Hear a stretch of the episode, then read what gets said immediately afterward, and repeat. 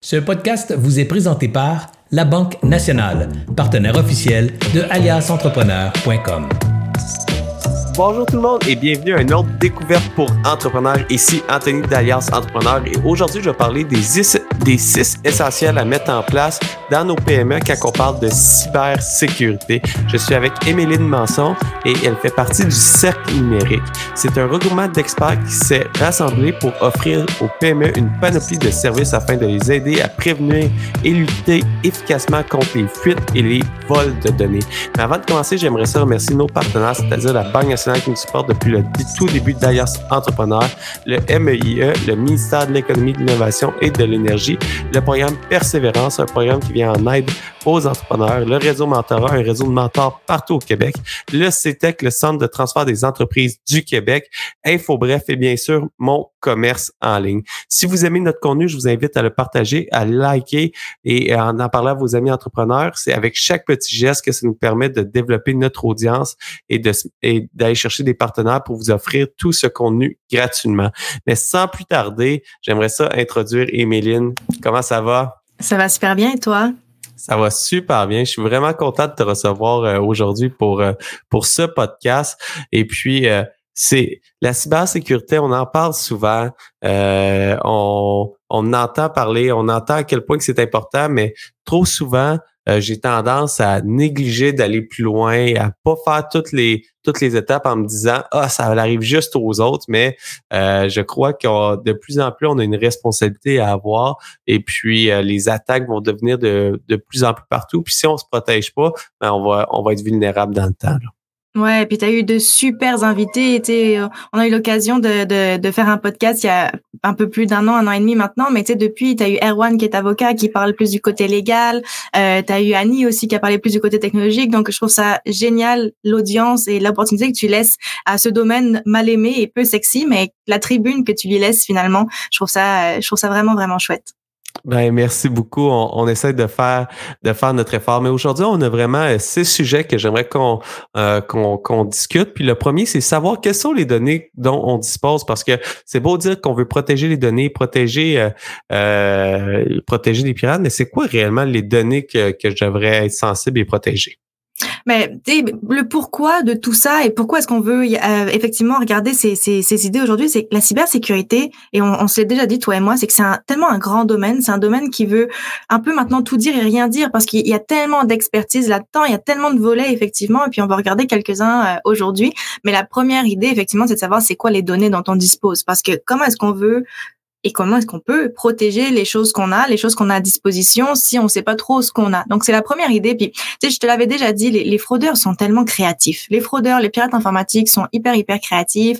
Euh, ils mettent le doigt, ils mettent le nez à certains endroits et on se dit mais comment est-ce qu'ils ont fait ça?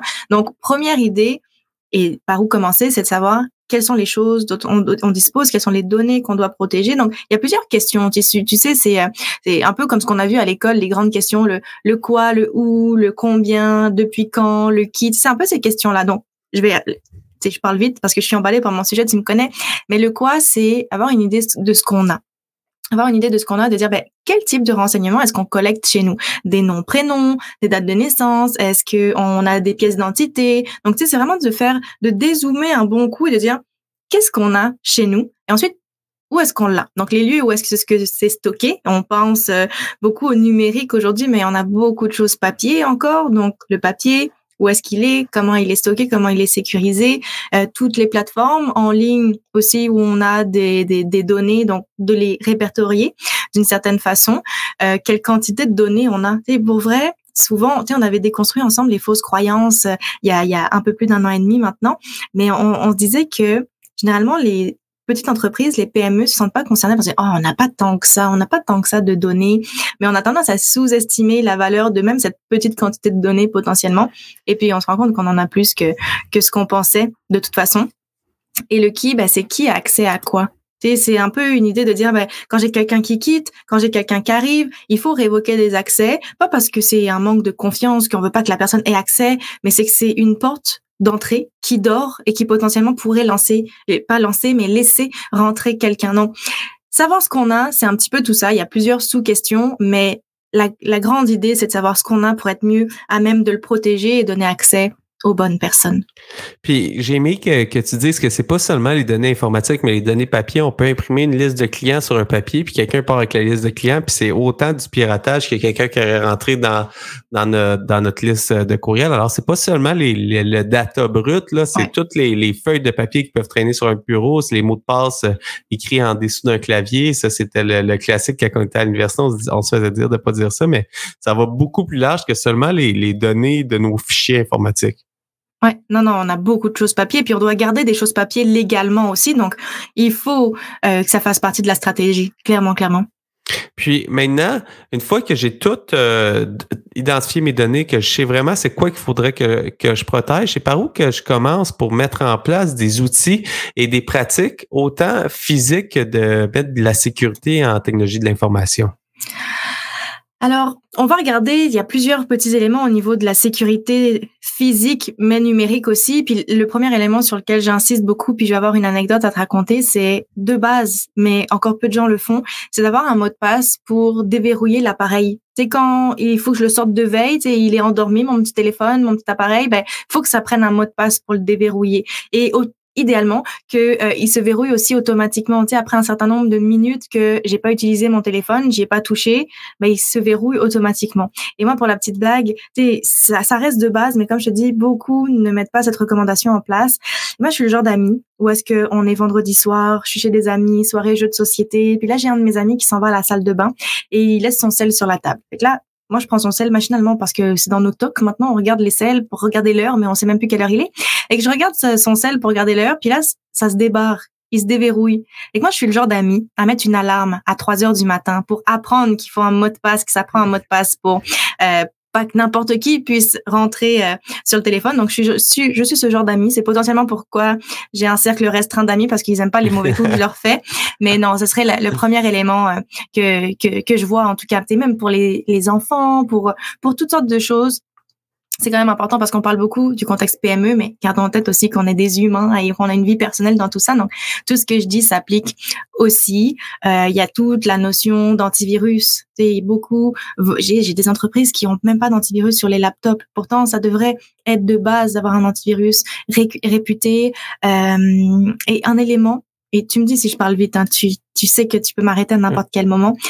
Mais on va avoir beaucoup, beaucoup d'entreprises qui utilisent, euh, qui permettent l'utilisation de l'ordinateur personnel de l'employé pour travailler. Et ça, il n'y a pas de mal en soi en tant que tel, mais il faut quand même encadrer. C'est-à-dire à qui appartiennent les données, euh, qu'est-ce qui arrive si l'ordinateur est perdu, parce qu'il y a quand même nos données d'entreprise. Donc, c'est des choses qu'il faut baliser un petit peu plus. Et si cet appareil qui est utilisé pour le travail est aussi utilisé pour la vie personnelle ou pour faire les devoirs de nos enfants. Faut comme cloisonner les sessions. Tu sais, faut avoir des sessions différentes, se déconnecter de la session et se connecter à celle pour le personnel parce que s'il arrive quelque chose à l'une, il arriverait quelque chose à l'autre si c'était pas cloisonné. Donc d'avoir vraiment deux sessions, je pense c'est vraiment une bonne pratique à mettre en place euh, en lien avec ça, euh, le fameux double facteur d'authentification et on en a parlé en long en large en travers ce fameux code qu'on soit par texto ou par courriel, puis là, qui prend du temps à rentrer, qu'on passe le temps du 10 minutes, là, on recommence. ah ouais, c'est important parce que ça, ça permet de, de, de, se protéger puis de limiter justement s'il y a quelque chose, quelqu'un rentre dans l'ordinateur qui puisse quand même pas aller se connecter, même s'il a accès à votre mot de passe puis à, à toute l'information qu'il aurait besoin. S'il n'y a pas la double authentification, mais il n'y aura pas accès à, à, se connecter. Puis ça, ça, ça apporte à une question, euh, je sais même pas si tu as la réponse, mais quand on a une double authentification par courriel, sur mon ordinateur. Souvent, mes courriels, par défaut, ils rentrent sur mon ordinateur. Alors, si un mhm. pirate ou un quelqu'un de malveillant qui se connecte sur mon ordinateur, qui réussit à avoir mon mot de passe, puis que la double validation est par courriel, est-ce que c'est vraiment sécuritaire? Ou ça devrait toujours être par texto? Parce que euh, c'est un petit peu euh, c'est un petit peu ça. Puis par texto, en fait, si la personne a mon téléphone, ben par texto, il va l'avoir. Alors, de toute façon, la sécurité à 100%, ça n'existe pas. Si quelqu'un te fait la promesse que cette solution est 100% sécuritaire, je me retournerai puis je m'en irai complètement dans une autre direction. Ça n'existe juste pas. On fait de notre mieux et effectivement, il y a certaines plateformes qui sont plus sécuritaires que d'autres, certains, certaines méthodes qui sont plus sécuritaires que d'autres.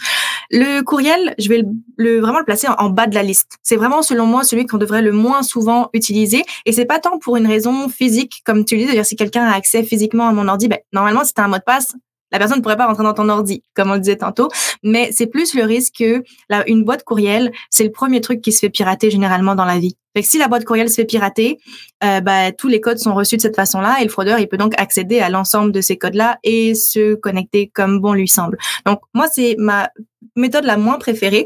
Ensuite, au milieu, on a le texto, effectivement. Mais lui, le texto va avoir certaines vulnérabilités aussi. Donc, c'est mieux que de rien avoir du tout. Pareil, le courriel. Tu sais, on a exemple Revenu Québec. Tu as juste le choix de recevoir un code par courriel ou rien du tout. Activez-le par courriel pareil, même s'il y a quelques petites vulnérabilités, mais c'est mieux que de rien avoir du tout. Et pour le texto, ça va être vulnérable à ce qu'on appelle le SIM swap. Donc, échange de carte SIM en français, c'est qu'en fait, le fraudeur, il appelle Vidéotron, il appelle Bell, il appelle mon opérateur téléphonique, il se fait passer pour moi, et là, mon numéro de téléphone est transféré sur sa carte SIM à lui. Et là, c'est lui qui reçoit les textos à ma place. La probabilité que ça arrive est pas de zéro. Moi, j'ai beaucoup de gens autour de moi qui sont même pas nécessairement des chefs d'entreprise, qui sont même pas nécessairement à leur compte, à qui ça arrive. C'est très aléatoire comme attaque. Donc, pareil, si j'ai juste le choix du texto, comme souvent c'est les banques, on n'a pas le choix. Activons-le pareil, vivons avec la vulnérabilité. Anyway, on n'a pas le choix. Mais ma proposition numéro une, serait une application génératrice de code. C'est une application gratuite que je télécharge sur mon ordi. Il y a Google Authenticator, Microsoft Authenticator, et de cette façon-là, c'est un code vraiment que comme je link la plateforme et mon téléphone d'une certaine façon. Et c'est même pas, c'est déconnecté d'internet, c'est déconnecté du réseau mobile. Donc, si je perds mon téléphone, je suis encore à risque, bien entendu. On a la possibilité de faire des backups. Mais comme tu vois, je peux en parler de longtemps euh, de cette tactique-là. Donc, le courriel, c'est ma moins préférée. C'est bon. Puis maintenant, une fois qu'on a commencé à protéger tous nos systèmes, on a de la double authentification, on a nos antivirus, ça va bien. Comment que je fais pour tester si mes systèmes en place, ils fonctionnent vraiment? Euh, tu sais que moi, j'adore la psychologie. J'adore la psychologie criminelle. J'adore la psychologie. Euh, tu sais, qu'est-ce qui se passe dans la tête du criminel pour qu'il passe à l'action? Qu'est-ce qu'il va chercher? Et aussi, lui, quelles sont les émotions que lui exploite pour nous faire passer à l'action, pour nous faire cliquer? Et il faut, en quelque sorte, pouvoir se mettre dans la tête de ce criminel-là en disant, mais qu'est-ce qu'il y a chez nous qui pourrait potentiellement être intéressant pour lui, pour elle. Parce que bon, il y a des filles aussi, à cœur, il n'y a pas juste des garçons. Euh, donc, c'est de dire, bon, on a fait un premier état des lieux de qu'est-ce qu'on a, où est-ce qu'on l'a? Ensuite, comment est-ce que c'est protégé un petit peu plus via la, la, les TI Et ensuite, c'est de dire, ben, pensons un petit peu plus comme un fraudeur. Euh, ça, c'est des, choses qu'on peut déléguer, ce type de mandat, de faire des tests d'intrusion. Donc, ça peut être de venir tester les équipes, ça peut être de voir, hmm, est-ce qu'il y a une petite faille, il y a quelque part une mise à jour qui n'a pas été faite? Donc, c'est vraiment là, on est vraiment dans l'action et en prévention. Tu sais, c'est ce qu'on appelle les hackers éthiques, les white hats souvent, ou est-ce que c'est des gens gentils qui savent hacker puis qui le font pour justement colmater les failles, pour colmater tout ça? On l'a vu euh, dans le temps du du, Covid, puis de l'application euh, de, je sais plus comment l'application s'appelle, mais en tout cas pour euh, le pass sanitaire, ben, on, on, voyait qu'il y avait des white hats, des hackers éthiques qui avaient spoté quelques vulnérabilités. Puis c'est important d'avoir ces gens-là dans notre entourage pour qu'ils mettent le doigt dessus avant les méchants, qu'on puisse colmater les failles. Donc c'est vraiment l'idée derrière les tests d'intrusion de pouvoir tester où sont les portes encore potentiellement ouvertes qu'on n'a pas vues et de pouvoir les fermer inviter des gens au bureau aussi pour aller voir est-ce que si vous vous promenez, vous trouvez de l'information, là. 100%, 100% et de voir des fois, tu sais, on, on sous-estime ça, mais peut-être que l'accès à nos bureaux c'est super facile aussi. Peut-être qu'un inconnu peut rentrer dans les bureaux, quelqu'un qu'on connaît pas, puis tu sais toute la sécurité physique embarque et ouais, c'est c'est vraiment intéressant. C'est tout un domaine. Puis, fait, fait que c'est vraiment de, de, de, demander à des white hats. Est-ce qu'il y a des endroits, si j'ai pas d'amis hackers, parce que j'ai pas j'ai pas étudié en informatique, si j'ai pas d'amis hackers, si j'en ai pas dans mon entourage, y a des endroits où est-ce que je peux appliquer pour, pour en trouver? Là? Mais surtout dans ce domaine-là, c'est un domaine très très sensible, donc faut faire attention parce qu'effectivement, quelqu'un peut se présenter comme étant quelqu'un de bienveillant, mais finalement c'est un fraudeur aussi. Donc ça, j'irais vraiment avec euh, des enquêteurs connus et reconnus. Tu sais, il y a le bureau de la sécurité privée. Euh, nous, on a un enquêteur au cercle numérique qui en fait aussi, mais j'irais vraiment vers des enquêteurs, des gens qui sont régis par un ordre professionnel, qui sont régis par un cadre et qui font ça de façon effectivement éthique, qui ont un code de déontologie, etc. Mais oui, je je ferai pas un post sur euh, Facebook et dire, hey, est-ce que quelqu'un peut venir tester mes systèmes. C'est, c'est, puis aller, aller sur le dark web, euh, sur le dark web pour recruter là. Ben, on prend un risque, admettons. On pourrait avoir une pépite là-bas, mais on prend pas mal de risques. c'est bon ça. Puis euh, maintenant, euh, une fois que j'ai tout fait ça, que, que je sais que mes systèmes sont à jour aujourd'hui, mais demain ils sont peut-être pas à jour. Quand que je fais pour rester sensible aux nouvelles tendances là?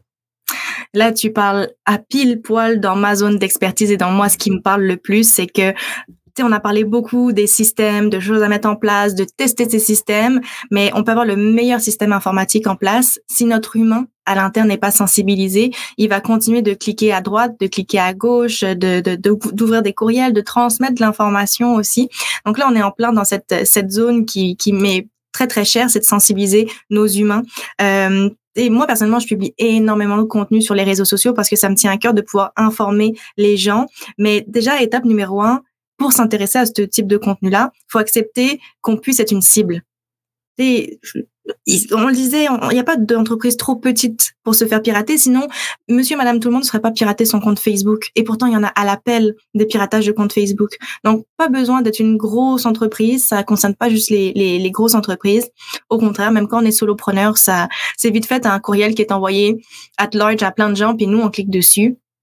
Et là, faut faire le parallèle avec nos équipes, faut faire le parallèle avec la vie personnelle, parce que là, c'est tout le défi aussi de dire, je veux former mon staff. OK, mais là, il faut parler avec des exemples concrets à nos équipes parce que sinon, on peut pas aller chercher la mot. C'est une grosse gestion du changement, la cybersécurité. Si je dis à quelqu'un, hey, tes mots de passe, tu mets ça dans un fichier Excel, c'est pas bon, utilise ça à la place. Mais ça va être une grosse gestion du changement parce que c'est inconfortable. On fait ça depuis des années, ça fonctionne bien. Puis là, tu me demandes de tout changer. Il va y avoir un temps d'adaptation. Et au-delà du temps d'adaptation, il faut aussi aller chercher la motivation de cette personne et de cet employé à changer. Parce que lui, ça fonctionnait très bien. Puis là, je viens de tout défaire comment est-ce qu'il fonctionnait. Donc, d'aller chercher vraiment la motivation intrinsèque de cette personne, du pourquoi c'est important d'écouter les résistances, d'être dans tout cet aspect très, très humain que peut être la cybersécurité. Parce que, en fait, la cybersécurité, c'est des humains qui vont euh, pirater, qui vont euh, voler les données d'autres humains. Et donc, il y a trop d'humains là-dedans et il faut accompagner ces humains. Donc, comprendre que, que tout ce changement-là est inconfortable, mais on l'a déjà dit, moi je crois énormément à la théorie du PPPP, le plus petit pas possible. Donc quand on va dans une direction, même avec des équipes, même quand ça implique des changements de pratiques à l'interne, on y va une étape à la fois pour créer cette cette culture de cybersécurité euh, aussi. Mais je pense que nous, en tant qu'experts, on a un devoir de rendre ça plus le fun aussi. C'est cette thématique-là de la rendre plus gamifiée, dynamique et tout. Donc euh, c'est euh, il y a des deux côtés de l'amélioration en continu. Il y a ça dans la bonification des employés aussi, de voir, euh, de, de, donner une note sur est-ce qu'il fait les efforts de, de, de se protéger, est-ce qu'il fait les efforts euh, de protéger l'entreprise? Parce que ça va tellement vite, une, une attaque, puis après ça, il est trop tard corriger. Ça peut être vraiment long. Si on pense que c'est long, se protéger, corriger, ça peut être vraiment plus long. Là. Clairement, clairement, clairement. C'est pour ça qu'il faut, faut savoir en tant qu'individu, c'est quoi les, les, les, les, boutons potentiels sur lesquels pourraient appuyer les fraudeurs et que ça vienne nous chercher. Tu sais, il y a plusieurs émotions. Moi, j'ai toute une formation où je parle des émotions exploitées par les fraudeurs. C'est de dire ben, laquelle, moi, nous, on est plus sensible? Laquelle vient nous chercher? Quand reçoit ce type de message-là qui vient nous chercher de cette façon. La peur, le fait qu'on nous demande un service, d'être sensible à ça et de savoir que hum, je ressens cette émotion face à ce message. Laisse-moi faire des vérifications un petit peu plus parce que je sais que je suis sensible face à cette émotion-là. Donc, c'est de se connaître aussi et de prendre le temps, même si c'est pas évident en entreprise, on est toujours pressé et bousculé, mais comme je dis à mes entrepreneurs, vaut mieux permet à tes équipes de perdre un 15 minutes en vérification plutôt qu'après, comme tu dis, la cliquer parce que ça a été vite, puis qu'après, pendant trois jours, on est à l'arrêt. Ça, ça marche pas. Mm. J'ai euh, maintenant, il y a toute la partie de se protéger pour pas se faire attaquer, mais légalement, on est responsable de certaines choses comme entreprise. Est-ce qu'on peut parler un petit peu des nouvelles lois euh, dans, dans le marché là qu'il faut qu'il faut faire attention? Certainement, certainement. Alors, euh, la, la, la, la, grande nouvelle, même si elle est plus tant nouvelle que ça, ça fait déjà une couple de mois qu'elle est en place, mais c'est la loi 25. C'est la loi qui vient justement moderniser les dispositions au niveau de la protection des renseignements personnels. C'est une loi qui existait déjà. Beaucoup pensent que c'est une nouvelle loi, mais c'est une loi qui existait déjà, mais qui a simplement été remise au goût du jour, modernisée, puis bonifiée en quelque sorte. Celles et ceux qui en ont jamais entendu parler, mettez le nez là-dedans. Pour vrai, il y a des exigences qui étaient à mettre en place septembre 2022, l'année passée. Donc, on a peut-être des délinquants des délinquantes qui nous écoutent. Mais je avec beaucoup d'affection pour justement euh, susciter la, réaction potentiellement. On a des choses à mettre en place. Septembre 2023 et 2024, un dernier petit bout. Mais là, qu'est-ce qui est important aux gens qui nous écoutent? En fait, 2022, si c'est pas votre cas, vous n'avez pas encore ça en place, deux éléments qui sont importants. On doit maintenant avoir nommé un ou une responsable de la protection des renseignements personnels. Donc, on doit, et par défaut, by the way, si jamais il y a personne qui est nommé chez vous à l'interne, il y a quand même quelqu'un qui par défaut a été nommé et ça, c'est le rôle de la plus haute autorité. si on a des OBNL qui nous écoutent, la plus haute autorité, ça va être justement le président, la présidente du CA. Et c'est quelque chose qu'on peut déléguer. Donc ça, tu vois, je peux t'en parler pendant une heure, deux heures, potentiellement de la loi 25, mais j'y vais reste concret pour nos gens responsables de la protection des données et aussi d'avoir un registre d'incidents de confidentialité. Ça, c'est tout simplement un fichier Excel. Faisons en sorte qu'il existe, de dire, bon, bah, j'ai un incident, faut simplement que je le répertorie, qu'est-ce qui s'est passé, à quelle date, qu'est-ce qui est arrivé, qu'est-ce que je fais pour éviter que ça réarrive, et ainsi de suite. On a fait un beau podcast avec Erwan euh, sur, le, sur le sujet. Puis, dans le fond, euh, c'est comme nouveau, mais il y a quelques années, il y a toute la loi aussi des l'antiporiel des, des infolettes là, qui, qui était venue en place, qui, qui était venue chambouler. Alors, je le vois un petit peu du, du même œil que c'est un changement de façon de faire pour le mieux dans le temps. Là. Oui, 100%. Et c'est toujours dans une, dans une idée de protéger. Tu on a eu tellement de fuites de données dans les dernières années, puis très peu de pénalités, très peu de redressement pour éviter que ça réarrive dans le futur. Donc, c'est vraiment l'idée de, de protéger le public, d'avoir un meilleur contrôle sur nos données parce que oui, on trouve ça fatigant en tant que PME parce qu'on doit se conformer, mais au-delà d'être des dirigeants, au-delà d'être des employés de PME, on est aussi des citoyens. Puis dans l'autre sens, on aime ça, savoir que nos données sont protégées. Donc, c'est un coup à mettre. À l'inverse, comme client, j'aimerais pas ça que mes données soient, soient transmises de chez un fournisseur, chez un, euh, chez un, chez un magasin. Tu vas acheter un voyage, puis après ça, ils envoient les données à des compagnies pour qu'ils te vendent d'autres choses. C'est pas, c'est pas agréable, là. Alors, il y, a, des raisons pourquoi que les lois existent. C'est plate comme entrepreneur de devoir le faire, mais je pense mm. que si tout le monde le fait, ça va, ça va permettre d'avoir des, une meilleure protection universelle euh, comme, euh, comme, comme citoyen. Puis, est-ce qu'il y a d'autres lois à part la loi 25 qu'il faudrait être vraiment à l'affût? Là? Bah, il y a quelque chose qui s'en vient au niveau euh, fédéral. Alors, euh, je veux pas dire de bêtises au niveau de l'intitulé que ça peut avoir. C'est en cours de discussion, mais éventuellement, effectivement, on pourra en reparler un petit peu plus. C'est en bonification. Là aussi, c'est une loi existante qui est un peu en refonte. Donc, il y a éventuellement, oui, quelque chose qui s'en vient au fédéral. Puis, on a en Europe aussi le bon vieux RGPD qui est là depuis 2018, euh, je pense à peu près. Donc, ça aussi, ça, on, on, des entreprises qui travaillent avec l'Europe ont dû se conformer, même si elles sont au Québec. Donc, c'est c'est ça se ressemble beaucoup. C'est le même fil rouge, le même fil conducteur euh, à travers toutes ces lois là. Il y aura, pas de surprise nécessairement. Je comprends. Puis maintenant, on a dit qu'on devait euh, nommer quelqu'un à l'interne, c'est le plus le plus haut placé dans l'entreprise s'il y en a un, s'il y a personne de nommer, mais planifier qui fait quoi si ça arrive là. Euh, c'est quoi que je dois prendre comme action si je me fais voler des données, des données, si je courant que je me suis fait voler des données, si je pense que je me suis fait voler des données, c'est quoi que je dois prendre comme action? Alors, euh, je vais débuter avec une, une expression que j'aime beaucoup qu'on a au Québec, c'est être comme une poule pas de tête. Parce que quand on vit une situation de crise, quand il y a un incident de confidentialité, quand il y a quelqu'un qui perd son ordi, on est toutes comme, OK, qu'est-ce que je fais, qu'est-ce que je fais, qu'est-ce que je fais? Et en fait, c'est dommage parce que c'est quelque chose qui aurait pu se planifier et qu'il aurait juste suffi, une fois planifié, une fois que ça arrive, de suivre un checklist et de dire, OK, ça c'est fait. Puis à chaque fois ressentir un soulagement à chaque fois parce que la bonne chose a été faite dans la bonne direction. Donc, c'est effectivement des choses qui se planifient. Euh, on a certains devoirs avec la loi 25 de s'il y a un incident, j'ai certains devoirs, si j'ai des risques de préjudice sérieux, je dois informer la commission d'accès à l'information, par exemple. Mais au-delà de ça, c'est de savoir mais qui je contacte aussi. c'est important, je pense, d'avoir une équipe d'experts autour de nous en préparation pour dire, ben, euh, la personne des assurances, c'est qui que je dois contacter pour justement euh, euh prendre le dossier en charge. Euh, au niveau technique, s'il y a quelque chose, il y a un virus, il y a un rançon logiciel, qui est la personne technique qui va pouvoir nous aider avec ça? Donc tous ces aspects-là. Il y a toute la notion de communication aussi. Qu'est-ce qui va être communiqué? Qu'est-ce qui doit rester confidentiel? Euh, Qui est la personne responsable de faire ces communications-là? Puis on parle autant des communications à l'interne mais à l'externe aussi, parce qu'on le voit de plus en plus dans les médias. Dès qu'il y a une information qui sort, on se fait un peu bombarder par les médias et à raison parce qu'on veut une certaine transparence, on veut garder une certaine confiance dans toutes euh, dans toutes ces, ces, ces processus là. Donc c'est de voir est-ce que mais c'est ça, c'est de planifier s'il arrive quelque chose, qui va communiquer quoi avec qui et comment. Donc, c'est quelque chose qui se planifie, c'est quelque chose qui peut se déléguer aussi d'une certaine façon parce que c'est moi pas sûr que j'aimerais ça passer à la télé pour dire qu'est-ce qui s'est passé dans mon entreprise. Peut-être que j'aimerais ça le déléguer pour pour parce qu'on ressent plein d'émotions. Une fois de plus, on est des humains, puis c'est notre bébé aussi, notre entreprise. Et bah, il est arrivé quelque chose dont on n'est peut-être pas nécessairement fier, mais c'est important d'être transparent tout de même. Donc, d'avoir un, un, porte-parole, un ambassadeur, en quelque sorte, je pense que c'est important. Et c'est quelque chose que c'est pas quand. je vais te faire une analogie vraiment bizarre. Mais c'est un peu comme le crédit. Le crédit dans la vie, faut que tu en demandes quand on as pas besoin. Parce que quand tu es pris là et que tu vas voir les banques j'ai besoin d'une marge de crédit, elles vont pas te le donner. Et c'est un petit peu la même idée de se préparer une équipe, c'est de dire il faut aller contacter des experts, il faut se bâtir une équipe, même chez nous à l'interne, au moment où est-ce qu'on n'a pas nécessairement besoin des choses. Comme ça, le lien de confiance est déjà créé comme ça, on sait qu'on a cette personne sous la main si jamais il arrive quelque chose. Parce que quand le feu est poigné. Quand on est justement dans cette situation un peu comme une poule pas de tête, c'est pas là qu'on prend les meilleures décisions sur les personnes avec qui on veut travailler non plus. On prend ce qu'il y a. La personne qui est la plus réactive. Mais la personne qui est la plus réactive, c'est pas nécessairement la personne la plus compétente non plus. Alors, c'est de préparer vraiment tout ce, ce canot de communication-là, quand que ça va bien, quand on n'a pas, pour que quand ça arrive, on ait déjà toute l'équipe en place, on ait déjà les premiers communiqués de fait, qu'on soit capable de, de, communiquer aux personnes rapidement, puis des messages qui ont été pensés dans un effet qui n'était pas un effet d'urgence, mais euh, vraiment dans, dans un bon... Euh, dans, dans un bon euh, dans un bon timing.